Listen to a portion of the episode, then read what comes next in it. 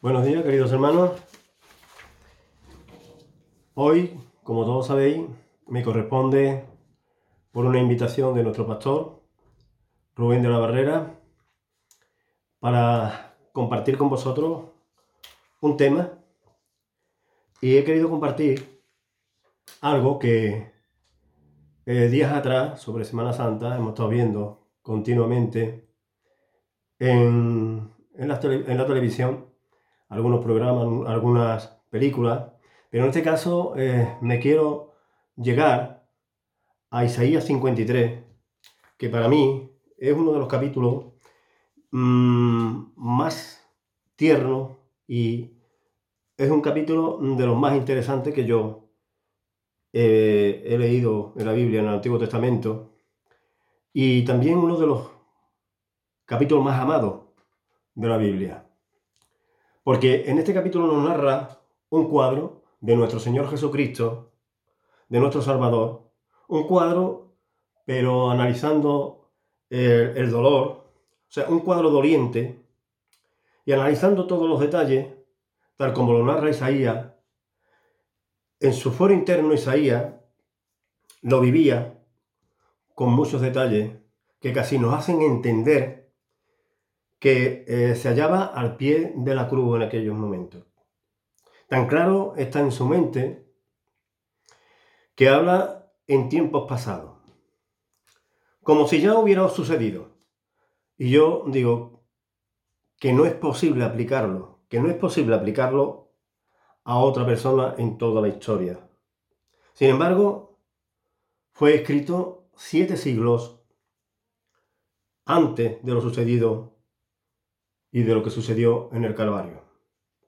Pero nosotros vamos a analizar dos versículos, el versículo 3 y el versículo 4. Dice Isaías, vamos a leerlo, me gustaría que cada uno de vosotros tengáis vuestra Biblia abierta y vamos a leer versículo 3 y versículo 4. Dice, después de, de despreciado y desechado entre los hombres, varón de dolor experimentado en sufrimiento, y como que escondimos de él el rostro. Fue menospreciado y no lo estimamos. Ciertamente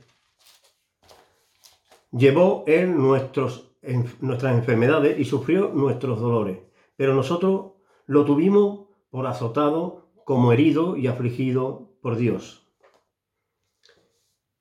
En esta porción bíblica que hemos leído, he encontrado una frase que se repite dos veces.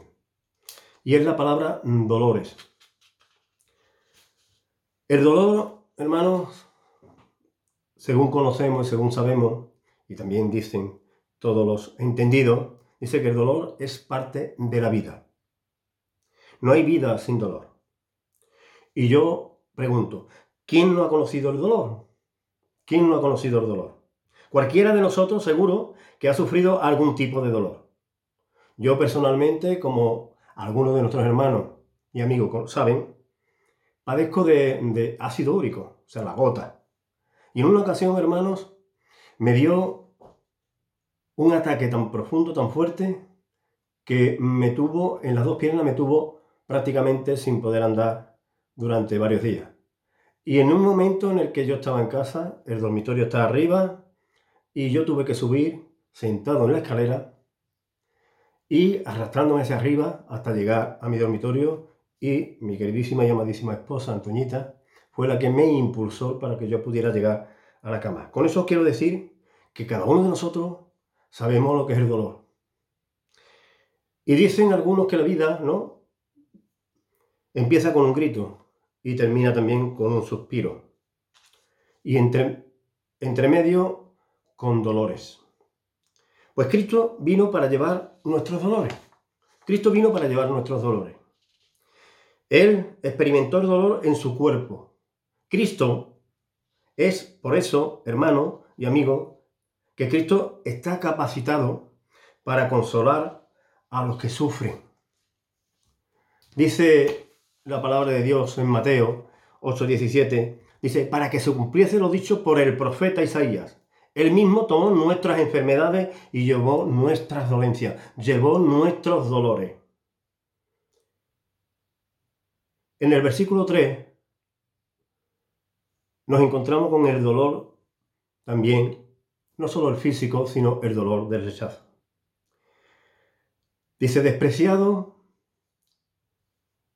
y desechado entre los hombres. Hermano, esto también es un dolor profundo. El rechazo, hermano, produce el más profundo de los dolores. ¿Quién no ha sufrido algún tipo de rechazo? ¿Quién no ha sufrido un tipo de rechazo en esta sociedad? Lo más seguro que la mayoría de nosotros hemos sufrido este tipo de, rechazo, desde chico hasta mayor. Porque, por ejemplo, en el colegio, conocido también por el bullying y otros tipos de, de rechazo hacia los niños. También en la sociedad, por ejemplo, en el trabajo, ¿no? Ese rechazo, ese acoso laboral y otros tipos de acosos. Por su color, el rechazo por su color. Puede ser racismo, xenofobia, otro tipo. O por pensar distinto a lo que piensan los demás. Ese es otro tipo de rechazo, que engloba a muchísimos aspectos de la sociedad. Así que ¿puede Cristo decir que, que su amor fue rechazado? Sí, fue rechazado. ¿Que su verdad fue rechazada? Sí, fue rechazado. ¿Que su reino fue rechazado? Sí, también fue rechazado. Pero Cristo fue rechazado también por alguien muy, muy, muy, muy cercano de él. Muy cercano a él. Fue rechazado por su pueblo. En Juan 1.11 nos dice, a lo suyo vino, pero los suyos no lo recibieron. A lo suyo vino, pero los suyos no lo recibieron. También fue rechazado por sus paisanos, por sus familiares. Y a mí me gustaría ir a Mateo, capítulo 13, versículo 53, hasta el 58, es cortito, vamos a leerlo. Mateo 13, del 53 al 58, y dice así, aconteció que cuando terminó Jesús estas palabras, se fue allí, vino a su tierra, y les enseñaba en la sinagoga a ellos, de tal manera que se maravillaba y decía, y decían, ¿de dónde saca este esta, esta sabiduría y estos milagros? ¿No es este el hijo del carpintero? ¿No se llama su madre María y sus hermanos Jacobo, José, Simón y Judas? ¿No están todos sus hermanos con nosotros? ¿De dónde pues saca este todas estas cosas? Y se escandalizaban de él. Pero Jesús les dijo, no hay profeta sin honra. No hay profeta sin honra, sino en su propia tierra y en su casa. Y no hizo allí muchos milagros, debido a la incredulidad de ellos. Lo rechazó no solo su pueblo, no solo también su familia y todo su entorno. También fue rechazado por los líderes religiosos. De todo es conocido cómo lo rechazaban y cómo lo perseguían ¿eh? los fariseos, los escribas y también los ancianos. También fue rechazado por los líderes, ese tipo de, de líderes religiosos. Fue rechazado también por la multitud. De todo es conocido que estaban allí en la cruz cuando Jesús estaba siendo crucificado y todos estaban diciendo algo que son prácticamente casi blasfemias continuas. Y nos encontramos también, que vamos a leerlo, Mateo 27, 38, 43. 27, 38, 43, que dice,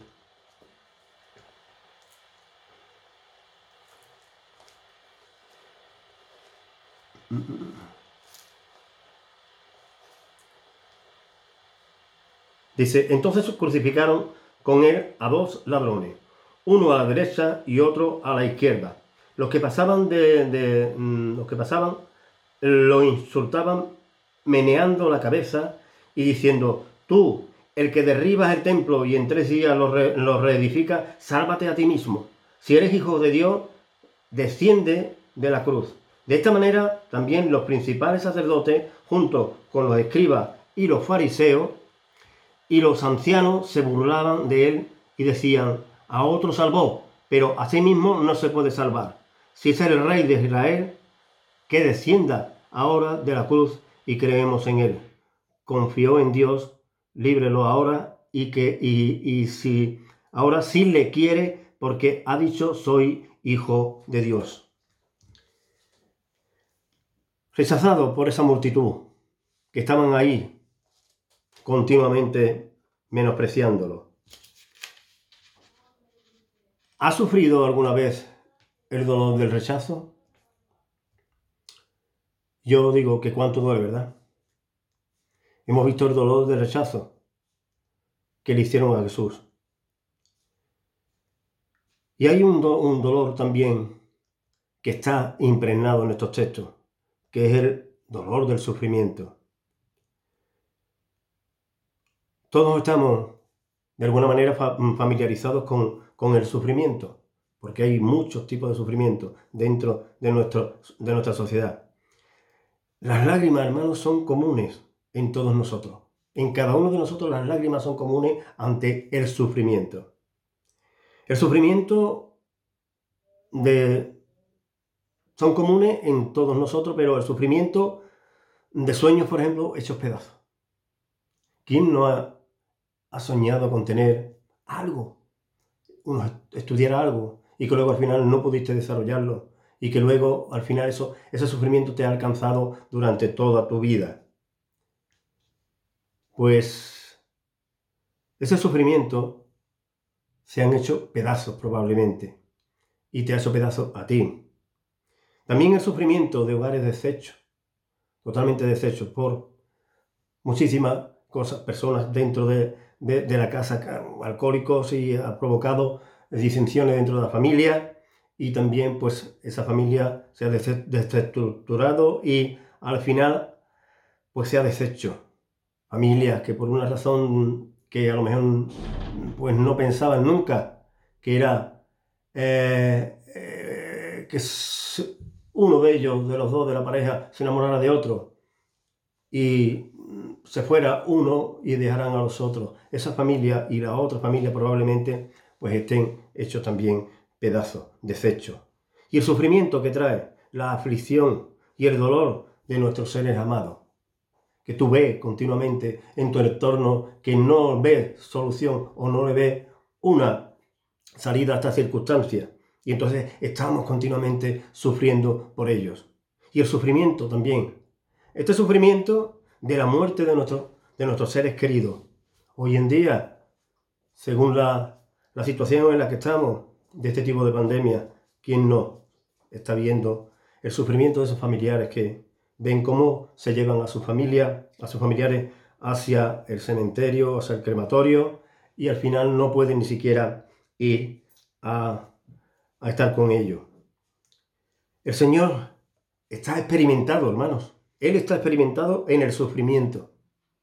Él está experimentado en el sufrimiento. En el versículo 4 que estuvimos hablando, eh, mirando, de Isaías 53, dice, ciertamente llevó Él nuestras enfermedades y sufrió nuestros dolores. Pero nosotros lo tuvimos por azotado como herido y afligido por Dios. Él llevó nuestros dolores. El Señor no se aisló, no se aisló del sufrimiento. Para nada. El sufrimiento que Él llevó con nuestras enfermedades. Así que Él estaba experimentado en el sufrimiento. Él estaba experimentado en el sufrimiento. El Señor es tan sensible al sufrimiento que cuando se enteró, hermano, que Lázaro había muerto, dice la palabra de Dios, en Juan 11:35, dice, rotundamente y Jesús murió. Mm, Jesús lloró, perdón. Jesús lloró. Y este es el verso bíblico que todos también conocéis, que es uno de los más cortos que hay en la Biblia, pero muy profundo y muy rotundo, por la sensibilidad que el Señor tiene sobre el sufrimiento y sobre el sufrimiento de cada uno de nosotros. También el Señor en aquellos momentos, estando llevando la palabra y dándose a conocer la palabra de Dios, el Evangelio, dice que también derramó sus lágrimas por Jerusalén. Derramó sus lágrimas por Jerusalén. cuando llegó cerca de la ciudad, dice eh, la palabra de Dios, al verla, nuestro Señor dice que lloró sobre ella. Lloró sobre ella, pero no una lágrima, dice que lloró sobre la ciudad. Cristo conoce, hermano, nuestro mundo de dolor. Cristo conoce nuestro mundo de dolor. Nosotros podemos llevarle a Él nuestro más profundo, pero profundo dolor. Podemos llevárselo ahí y ponérselo delante de Él. Cristo, en su trono de gracia, Él, Cristo, nos provee recursos de gracia para que nuestras necesidades puedan ser consoladas por Él. Escuchen lo que nos dicen también la palabra de Dios en Hebreos capítulo 6, versículo, capítulo 4, versículo 16. Dice, acerquémonos pues confiadamente al trono de la gracia para que para alcanzar misericordia y hallar gracia para el oportuno socorro.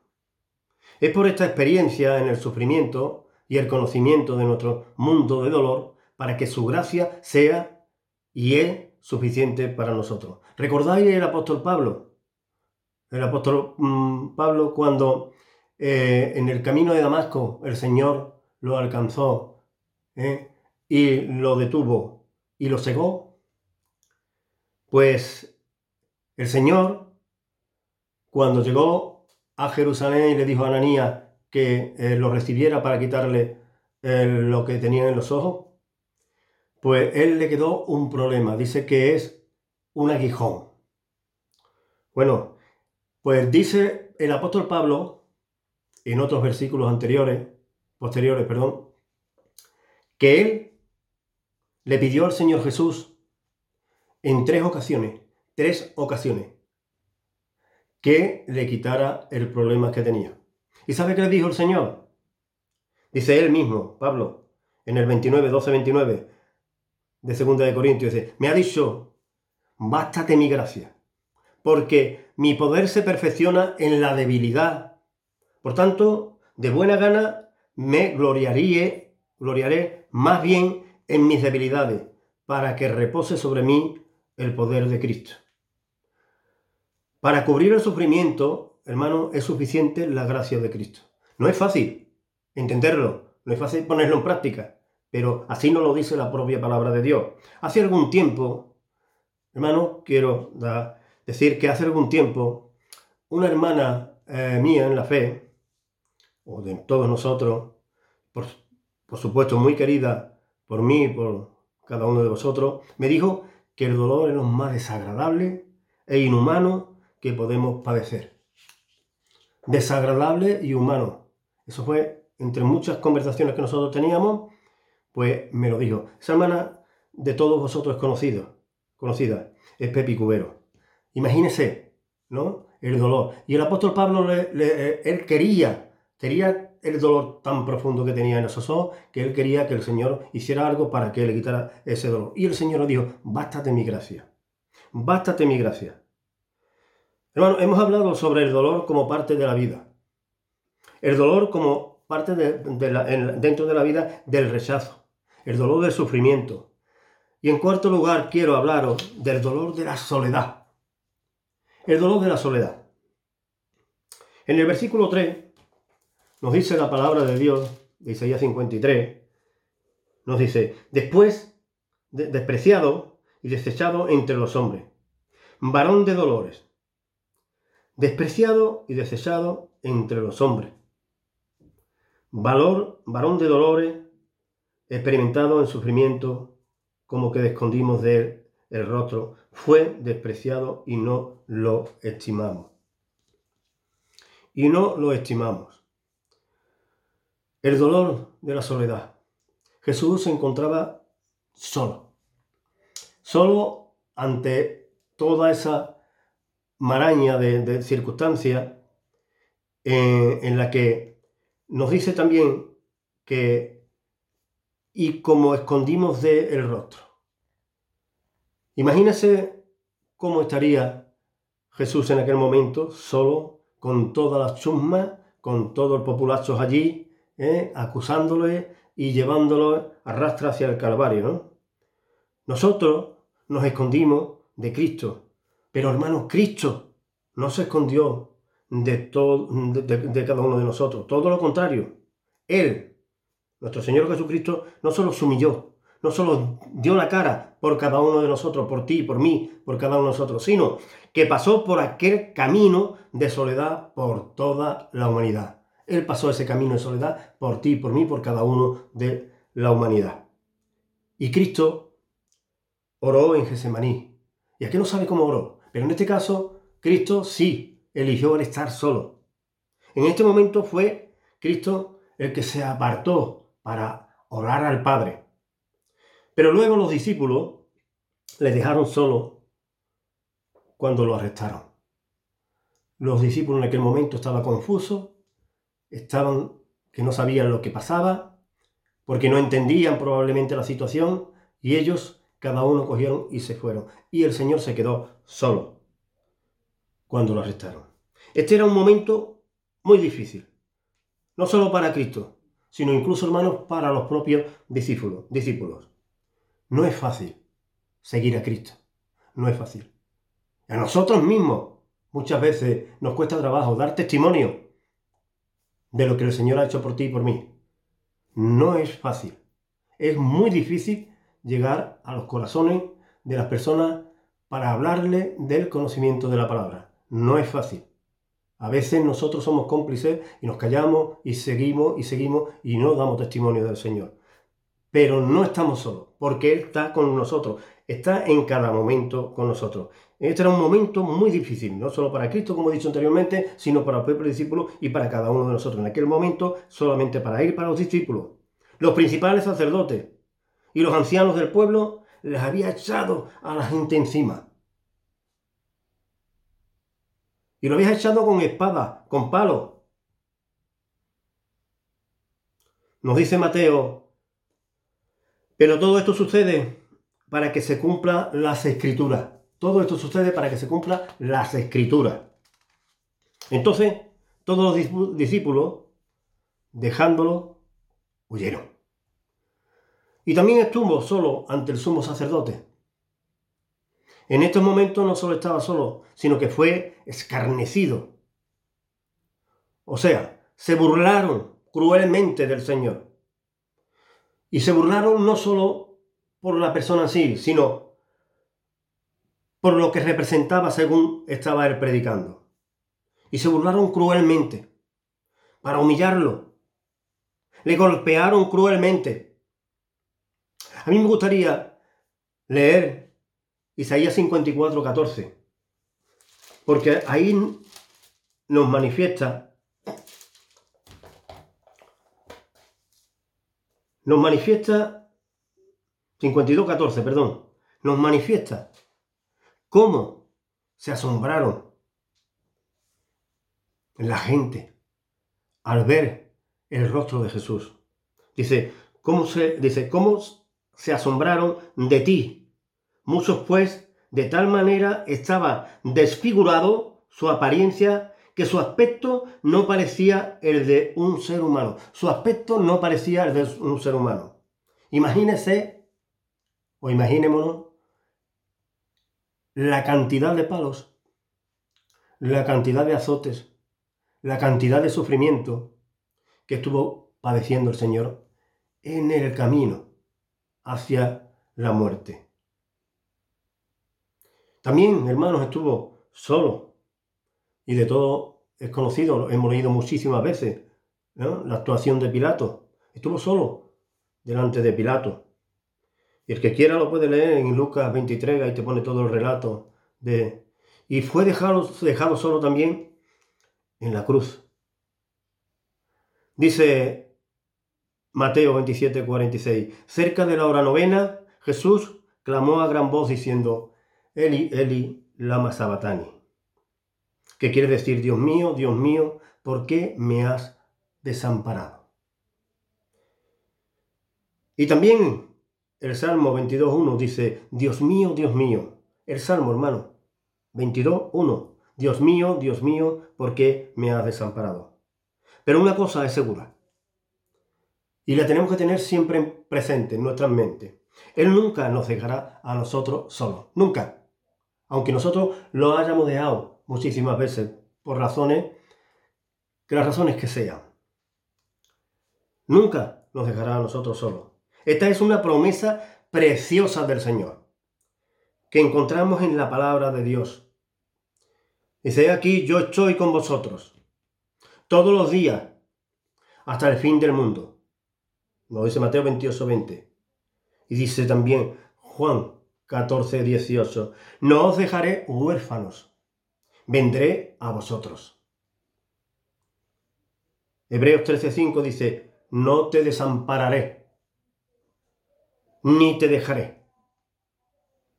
Hermanos, el único que estuvo solo en ese momento tan difícil y crucial fue nuestro Señor Jesucristo. Nosotros tenemos la promesa que no nos dejará huérfanos nunca. Tenemos la promesa de que no nos desamparará. Y tenemos la promesa de que está con nosotros todos los días, todos los días, hasta el fin del mundo. Hasta estar en la presencia de Dios. Hermano, para ir terminando, porque tengo un tiempo límite, Cristo ha llevado nuestros dolores. Todo ese tipo de dolores que nosotros que hemos mencionado. ¿Por qué? Pues tenemos que llevarlos nosotros.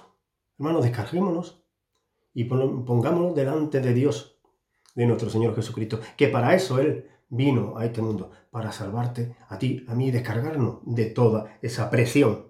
Tenemos que aceptar hermano y amigo, ese consuelo que Él nos da continuamente y que es una promesa que Él tiene para con nosotros. El consuelo para nuestro sufrimiento. Dice Juan 3:16, porque de tal manera amó Dios al mundo, que ha dado a su Hijo unigénito para que todo aquel que en Él crea no se pierda, mas tenga vida eterna. Y me gustaría ya terminar con el Salmo 85. Hermano, voy a ir a la palabra de Dios para buscarlo. Salmo 85, desde el versículo 9 al 13. 85, del 9 al 13. Y dice así la palabra de Dios.